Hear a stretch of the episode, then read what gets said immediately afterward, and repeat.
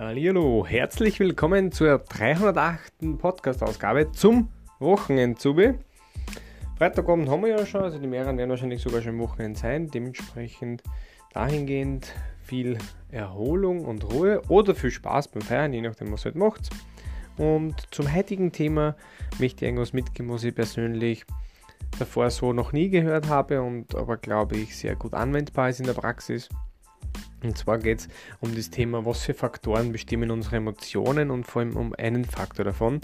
Ich habe nämlich nicht alle auswendig gemerkt, jetzt, was unsere Emotionen bestimmen, aber es geht halt da so was um Glaubenssätze, um Fragen, die man sich stellt, um Werte natürlich, die man hat, um die aktuelle Situation, also quasi die Einflüsse von außen und um Regeln. Ich glaube, es war ein sechster Bereich, dann war es aber nicht, aber vielleicht ist es noch nicht gekommen, aber auf jeden Fall um Regeln. Und zu Regeln ist es so gemeint, dass ihr, wenn irgendjemand fragt, fühlt ihr euch gesund, fühlt ihr euch ähm, wertvoll, fühlt ihr euch geliebt, fühlt ihr euch erfolgreich, dann prüft ihr anhand eurer eigens aufgestellten Regeln, wie ihr diese Frage beantwortet.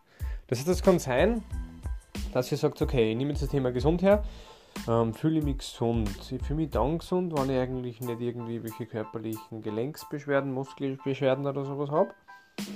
Ähm, also Muskelkater.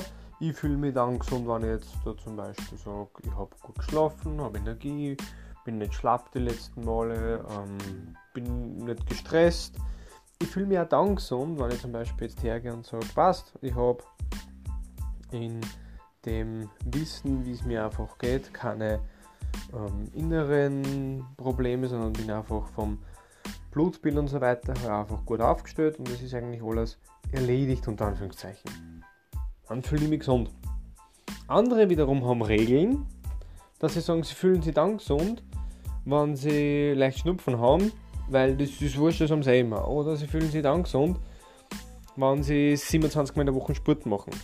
Je nach deren eigenen Regeln fallen ihre Antworten aus und darauf basieren natürlich auch ihre Emotionen.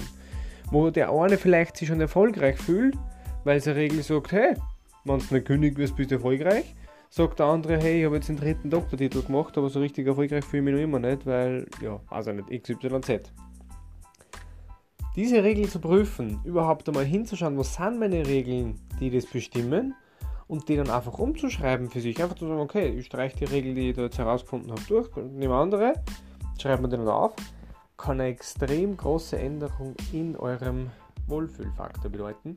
Deswegen wollte ich das mit euch teilen. Wünsche euch, wie gesagt, ein schönes Wochenende. Alles Gute, euer Regel Mike.